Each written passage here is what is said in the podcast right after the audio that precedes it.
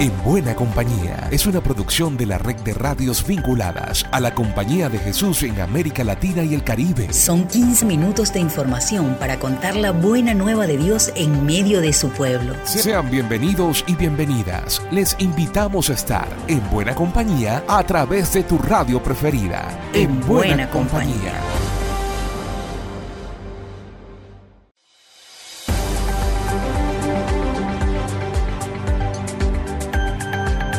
Seguimos en modo adviento, es decir, seguimos en actitud de alerta esperanzada. Y como dice la palabra, estemos atentos porque no sabemos en qué momento vendrá el Señor.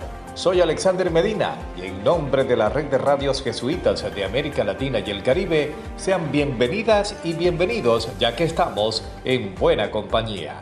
El Papa Francisco tuvo una palabra de aliento para el pueblo de Ucrania, aún sumido lamentablemente en la guerra. El padre Lucas López nos reseña. Un saludo a Alexander. Con motivo del noveno mes desde que estallara la guerra, el Papa escribió al pueblo de Ucrania manifestando su horror ante el dolor incalculable que viven cada día. El Papa entiende que su cruz es la del Señor y muestra admiración ante su respuesta valerosa y recia. Pide el Papa por los gobernantes para que sean capaces de ir preparando el país hacia un horizonte de misericordia posbélico, ahora que el frío invierno amenaza con generar más muerte y destrucción. En medio de todo, el Papa espera que celebren la luz que vino, no de los esfuerzos humanos, sino de la pura gratuidad de Dios, la del niño de Belén. De esa pura gratuidad viene la paz, Alexander. Lucas López del equipo CEPAL para la red de radio jesuita de América Latina y el Caribe.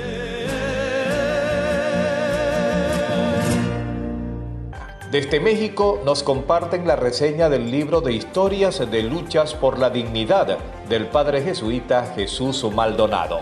En México, el padre Chuche presenta su libro Historia de una lucha por la dignidad en defensa de los derechos humanos. El jesuita Jesús Maldonado, mejor conocido como Chuche, el 25 de octubre de 1988 fundó y comenzó a dirigir el Centro de Derechos Humanos Miguel Agustín Pro Juárez AC, organización con enorme prestigio en México para la defensa de la dignidad humana. El contexto en que Chuche vivió su formación jesuítica fue en un periodo de grandes y difíciles cambios para el mundo, ocasionados por fenómenos como los movimientos estudiantiles en Francia y México, las luchas por la erradicación de la segregación y discriminación racial, la liberación feminista en los Estados Unidos y las revoluciones sociales que prometían grandes transformaciones en América Latina. Ser parte de estos cambios implicaba dar nuevas respuestas a las problemáticas más complicadas de la época, como la pobreza, la exclusión, y la represión social. De allí la inspiración para consolidar un centro de derechos humanos.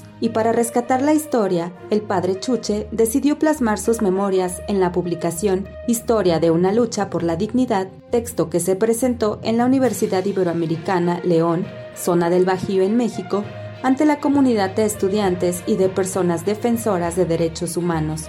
En el compendio se encuentran entrevistas con los equipos de las diferentes épocas, así como los casos que se volvieron emblemáticos. Encuentra el libro en www.centroprodh.org.mx, reportó Elizabeth Ángel de la Compañía de Jesús en México para En Buena Compañía. América Latina y el Caribe están en buena compañía. En Bolivia, las tensiones bajaron un poco luego de la suspensión de un paro general en el departamento de Santa Cruz. La aprobación de una nueva ley de censo habría sido la causa principal del levantamiento de la medida.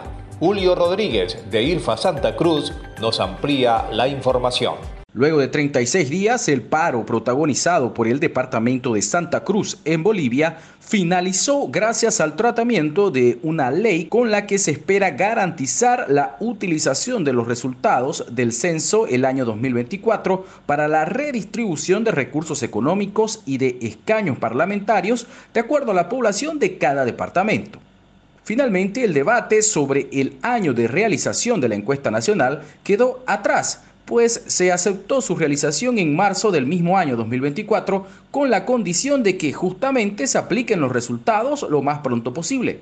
Más allá de la desconfianza que existe todavía en la gente, para el politólogo Orlando Peralta hay buenas señales que calman las protestas. más allá de la norma que dé certidumbre a la ciudadanía, ¿no? Para que haya una garantía de que se va a cumplir en el tiempo, porque no nos olvidemos de que esto recién tiene de aplicación para el 2024, o sea, dentro de más de un año. Por tanto, por lo menos ya hay una garantía, no hay una ley que garantiza la distribución de recursos, la distribución de estaño, y ya la gente puede estar tranquila, ¿no? Y, y digámoslo así, son buenas señales, ¿no? Esperemos que esto continúe así para que la gente no, no esté desesperada, ¿no? Y, y no sea creciente la desconfianza hacia las instituciones. La Asamblea Legislativa Plurinacional, a través de sus dos instancias, la Cámara de Diputados y de Senadores, ya aprobó la norma. Resta su promulgación por parte del presidente Luis Arce Catacora. Julio Rodríguez Barrancos, desde Radio Santa Cruz de Fundación IRFA en Bolivia, para En Buena Compañía. Ingrid Riederer nos cuenta desde Chile que el 20 de noviembre se conmemoraron los 150 años del Templo de San Ignacio. El domingo 20 de noviembre se conmemoraron con la celebración de la Eucaristía los 150 años del Templo de San Ignacio en Santiago. La Eucaristía fue presidida por el provincial de la Compañía de Jesús en Chile, Padre Gabriel Roblero. Acompañó el coro del Instituto de Música de la Universidad Alberto Hurtado, dirigido por la profesora Jessica Quesada y el profesor Jaime Carter, organista titular del templo. Esta es la casa de Dios y la puerta del cielo. La inscripción en latín que corona la puerta principal de nuestro templo, bendecido el 17 de noviembre de 1872, da la bienvenida al recinto donde por 150 años muchos ignacianos han vivido parte de su proceso formativo y recibido los sacramentos. Hoy sigue acogiendo a todos quienes acuden en búsqueda de un lugar de oración y reflexión, al igual que alguna vez lo hicieron Santa Teresa de los Andes en su juventud y San Alberto Hurtado como ignaciano y religioso jesuita. Este templo mayor de la Compañía de Jesús en Chile, aledaño al colegio del mismo nombre, levantado según el diseño y dirección del arquitecto italiano Eusebio Celli, fue declarado monumento histórico en el año 2002 por el alto valor artístico y espiritual que guarda dentro de sus muros, donde se pueden observar valiosas pinturas de artistas italianos y chilenos que muestran el carisma ignaciano y la enseñanza de la fe mediante el ejemplo de notables santos y beatos de nuestra orden religiosa. Desde la provincia chilena de la Compañía de Jesús informó Ingrid Riederer. Y a continuación escuchamos las noticias de la CEPAL. Gracias Alex. Ya está disponible Palabra de la CEPAL, titulada Porque todos estamos comprometidos con la educación. En esta ocasión reflexionamos sobre la importancia de la educación para la creación de una sociedad más justa y digna. Siguiendo el ámbito educativo, del 21 al 23 de noviembre se realizó en Bogotá el Seminario Internacional de Actualización del Proyecto Educativo Común de la CEPAL, para avanzar en la definición de las orientaciones educativas para las redes y obras de la Compañía de Jesús en América Latina.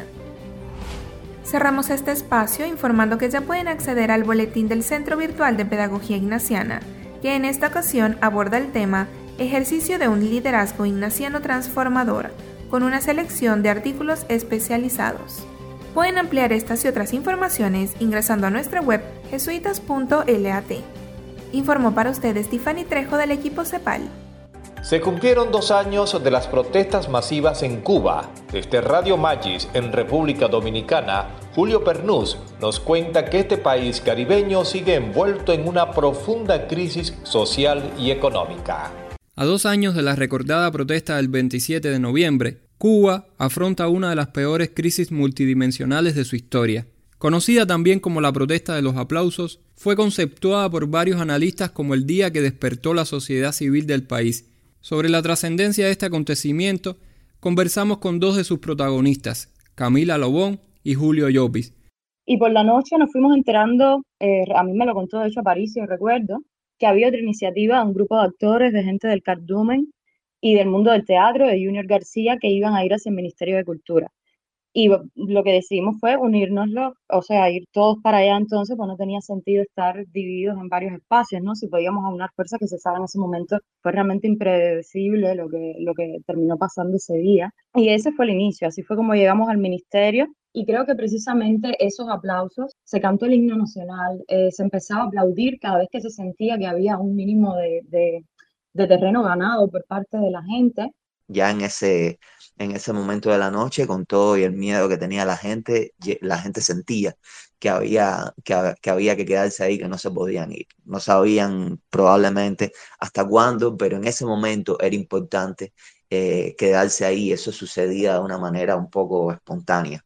Para mí, yo diría que hasta un poco mágica. Nosotros como, como sociedad civil sí visualizamos la posibilidad de que tenemos la herramienta del lenguaje y la queremos usar. Lo que pudo haber sido un primer paso para un camino de apertura democrático se convirtió en un pulso social que estalló el 11 de julio del año siguiente con protestas masivas de miles de cubanos y cientos de presos políticos hasta el día de hoy. Soy Julio Pernús, desde Radio Maíz en República Dominicana para En Buena Compañía.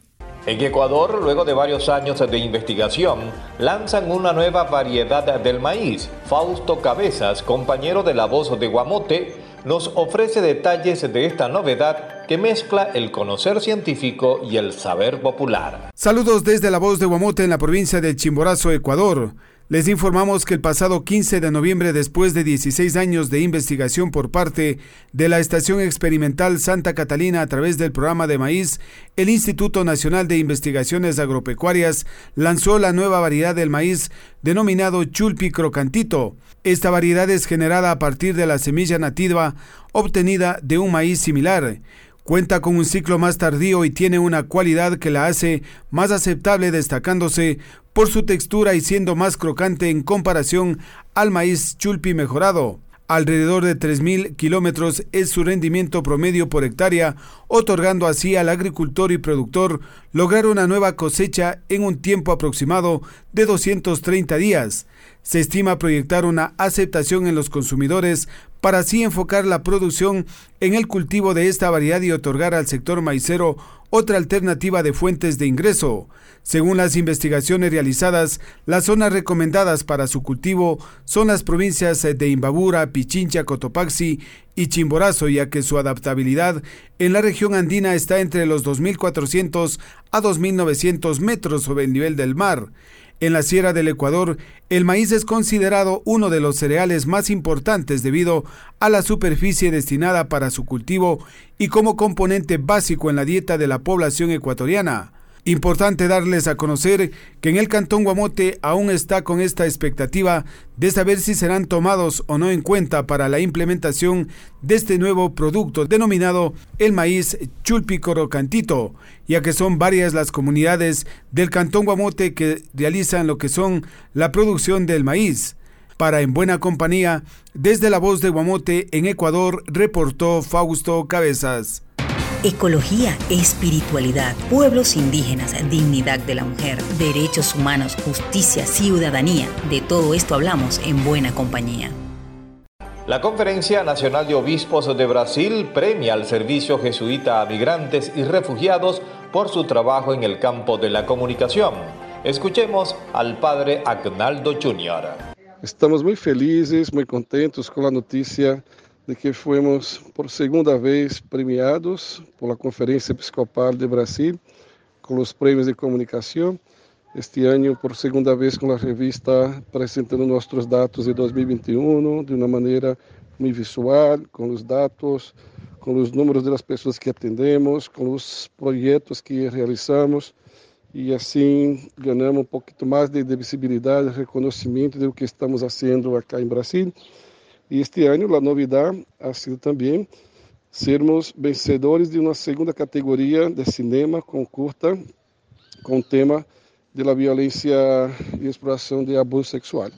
Então, a verdade é que nos alegra muitíssimo apresentar nosso serviço, nosso trabalho e de outra parte também receber reconhecimento, a visibilidade de lo que estamos fazendo. Não creio que isto avança um pouco mais na sociedade, a importância de nosso trabalho e também saber que lo hacemos juntamente com tantas outras pessoas que são conosco também, por colaboradores e colaboradoras, de uma missão mais ampla, mais grande, da Companhia de Jesus, junto aos migrantes e refugiados no mundo e de maneira particular aqui em Brasil também. Então estamos de verdade muito felizes celebrando este este prêmio e também como que nos anima a seguir adelante e fazer nosso trabalho da melhor maneira possível de lo que podemos fazer. Muchas gracias e um grande abraço. Y la palabra final llega con un mensaje de adviento desde Radio Fe y Alegría, Venezuela. Preparen la mesa, preparen la mesa, enciendan la luz para que reciban al niño Jesús. Adviento, llegó el adviento Adviento es un tiempo hermoso de esperanza y alegría para ir al encuentro del hermano y del Dios vivo. En este tiempo de Adviento, tiempo de esperanza, caminemos con entusiasmo a la luz del Señor. En Radio Fe y Alegría nos preparamos para recibir al Niño Dios. Es verdad, es verdad, estamos en Navidad. Por mi parte, será hasta la próxima. Seguimos con esperanza, seguimos en buena compañía.